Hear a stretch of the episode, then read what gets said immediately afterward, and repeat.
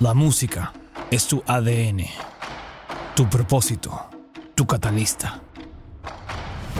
Mi nombre es Alex J y seré el guía turístico de la travesía hacia tu nueva carrera profesional musical. Sígueme para desenmascarar los secretos de la música.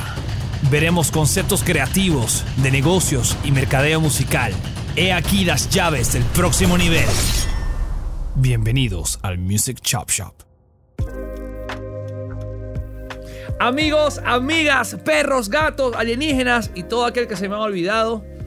Mi nombre es Alex J y quiero darle las gracias por volverse a sintonizar al Music Chop Shop en español. Si ya nos vienen siguiendo desde el primer episodio, increíble, qué gusto verlos de nuevo. Si esta es la primera vez que se están sintonizando con nosotros, quiero darles la bienvenida a nuestro podcast, donde estamos todos los viernes trayéndoles a ustedes información súper interesante acerca de el desarrollo de la carrera musical profesional. Si nos están escuchando en cualquiera de las plataformas de podcasting como iTunes y Spotify, muchísimas gracias. Si nos están viendo a través de YouTube, regálanos un like y suscríbete a nuestro canal si no lo has hecho. También tenemos la versión escrita del el blog eh, de el Music Chop Shop en español en medium.com. En este episodio del Music Chop Shop Podcast quiero hablarles de algo súper importante en el desarrollo de la carrera profesional musical eh, de cualquier persona y esto se trata del el balance entre ser músico y ser una persona de negocios. ¿okay? Esto es muy, muy importante. Al principio de la carrera musical de cualquier persona eh, se tiende a ser un poco desordenado y yo creo que el, problema más grande que tiene todo el mundo cuando arranca es de no entender un poco la hoja de ruta o el mapeado de cómo lle llevar una idea o un concepto creativo a, la realidad y, y, todos los pasos que involucra hacer eso. Eh, y es donde o sea, la subida es muy difícil si no conoces el camino. Entonces, lo primero que les voy a recomendar es de entender cómo es ese mapeado y eso uno no lo sabe al principio. Uno tiene que buscar ayuda con gente que sabe lo que está haciendo y que lo ha hecho antes. Entonces, si tú eres una persona súper creativa y quieres llevar tu carrera al próximo nivel, tienes que empezar a buscar gente que te ayude, porque no lo puedes hacer solo y no lo sabes todo, definitivamente tienes que juntarte con gente que sabe. Y a veces esto puede ser una idea un poco difícil de entender porque uno dice, bueno, pero es que todo el mundo está tan arriba de mí, no, no entiendo cómo puedo llegar allá si no, no, hay, no tengo un poco de conexión con ese mundo. Y lo, lo, mejor que puedes hacer es buscar gente que esté por lo menos dos o tres pasos en, eh, más adelante que tú, ¿verdad? Y un poco votar corriente con ellos y preguntarles. O sea, si eres un artista, por ejemplo, eh, una buena idea es de, bueno, gente local, en el circuito local o cerca de donde tú vives, que estén haciendo cosas, que lo ves, que, sus canciones suenan en la radio o que los ves en lugares haciendo conciertos y un poco acercarte y decir, mira, me encanta lo que haces, yo quiero hacer lo mismo, me encantaría eh, pedir tu opinión o, y que, me dieras un poco guía de un poco lo que quiero hacer y plantearlo. Y también no solo, no solo haciendo eso vas a crecer como músico, como persona, pero también vas a ampliar tu, tu, tu red de, de, personas, porque al final todo músico o, persona que está metida en entretenimiento, eh, que, lo hace de manera profesional, eh, está rodeada de un equipo de gente importante y tú tienes que también eh, crear ese equipo.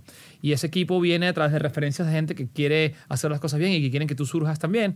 Y entonces es bien importante desarrollar toda esa red de, personas o, que te ayuden a, llegar al siguiente nivel. Dicho esto, también es importante, aparte de de entender eh, el, el, mapeado, de, de, tratar todo con seriedad, empezando contigo mismo, porque hay mucha gente que sí, que trata muy seriamente el tema de la creación de la música y se empeñan mucho y, se enfocan mucho en, la creación, la creación, la creación, pero tienes que tener en cuenta de varias cosas. Una, la música es el 1%, o sea, el, es como el, el, la cuota inicial de tu carrera, no es todo, es el primer paso, ¿verdad? Y para hacer eso, tienes que juntarte con otra gente que te ayude, lo cual no solo cuesta tiempo, sino cuesta dinero, ¿ok? Que es parte de tener eh, un negocio en la música, ¿verdad? Y a veces para obtener los resultados que quieres, necesitas de gente que te entienda y que te dedique el tiempo 100%. Entonces, si tú no pagas por el tiempo de los demás, es difícil tener resultados rápidos y como perfectamente calen contigo. Entonces, si estás trabajando con alguien de gratis, no esperes a que mañana tengan algo perfecto que te encante porque no están dedicándole el 100% del tiempo. A veces pasa que la gente al principio quiere todo gratis y no entiende que hay que invertir en uno mismo y tienes que invertir en otras personas porque no se trata nada más de uno mismo, tienes que invertir en los demás, que los demás crean en ti, aparte de que, de que sean buenos en lo que hacen, ¿no? Y, y, y no, no, no, malgastar el tiempo de los demás, porque no solamente es un tema financiero de pagarle a alguien, sino, mira, si vas a decir que vas a estar en un lugar o vas a hacer algo, pues hazlo y estate en el lugar y respeta el tiempo de los demás, porque si no también el mundo de la música es muy pequeño y te puedes crear una mala reputación muy rápido. Y como todo, la música es un negocio, aunque no quieras pensar como un negociante, tienes que hacerlo porque eh, al final todo lo que tú haces de manera profesional requiere de, de números, requiere de apoyo financiero que, que, necesitas crear desde el primer día que estás haciendo esto. Entonces tienes que pensar como un negocio, tienes que organizarte eh, y eso involucra no solo de la parte musical, sino del tema tuyo como empresa de música, del tema de tu publishing, del tema del manejo de, de los fondos, cómo vas a pagar. Mira, por ejemplo, si, llegas a un punto en que, en que ya tienes una carrera más o menos establecida y tienes que tener conciertos, vas a tener una banda, cuánto cobra cada integrante de la banda, eh, cuánto cuesta el estudio de grabación a donde van o la sala de ensayo.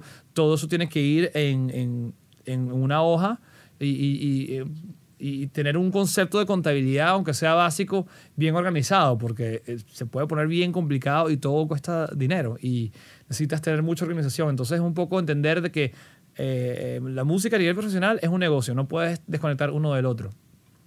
Pero dicho esto, si eres te enfocas demasiado en la parte del negocio y pierdes un poco la visión de lo creativo, entonces puedes tampoco caer un poco mal porque eh, hay oportunidades que se crean primero de manera emocional y luego se sellan con eh, el, tema ya de negocio. Eh, dicho esto, también no les tengas miedo a los contratos. Los contratos son herramientas que, que aseveran o, concreta en la buena fe, porque alguien puede tener toda la buena intención del mundo, pero el contrato eh, eh, crea una especie de compromiso bastante serio entre las dos partes, tanto de tu lado como del otro lado. Entonces, si eres una persona que es un productor de música o eres un artista, estás, tú estás poniendo... Eh, tu tiempo adelante y respetando el tiempo de los demás para crear algo juntos con un compromiso de llevarlo adelante. Entonces a veces los contratos son una buena herramienta y la gente te va a tomar mucho más en serio de que si trabajas a lo loco y no tienes ningún tipo de organización y, no, te, y no te proteges a ti mismo. Eso es todo por hoy. De verdad que me encanta hablar de todos estos temas con ustedes. Creo que es algo súper interesante y vamos a ir más a fondo a medida que vamos viajando con el podcast. Eh, si tienen alguna pregunta, por favor, déjenla en YouTube o eh, como cualquiera de los mecanismos que ustedes nos quieran eh, comunicarse, ah, pueden ah, también comunicarse con nosotros a través de nuestro Instagram, arroba musicmastermind.tv. Quiero también decirles que por fin tenemos nuestra página de recursos que ya está lista, de armada. Hice de verdad bastante, bastante tarea en buscar recursos gratis interesantes. Puse una listita de sintetizadores gratis para aquellos que son productores de música que les gusta ver instrumentos súper chéveres. Ahí, van a ver una lista en la página de recursos. No solamente van a ver eso, van a ver también una recapitulación de todos los episodios de Music Chop Shop en español. Eh, en el formato de video y en el formato de audio. Así que van a tener una lista organizada donde van a poder ver todos los episodios uno tras otro. Así que si no han visto algún tipo de episodio y quieren verlos en un solo lugar sin tantas distracciones, ahí van a vivir todos y bueno, espero que les guste. Y esta página va a vivir en www.musicmastermind.com slash recursos. ¿Ok? Los quiero mucho. Gracias por sintonizarse de nuevo. Nos vemos el próximo viernes en el próximo episodio de El Music Chop Shop Podcast en español. Nos vemos.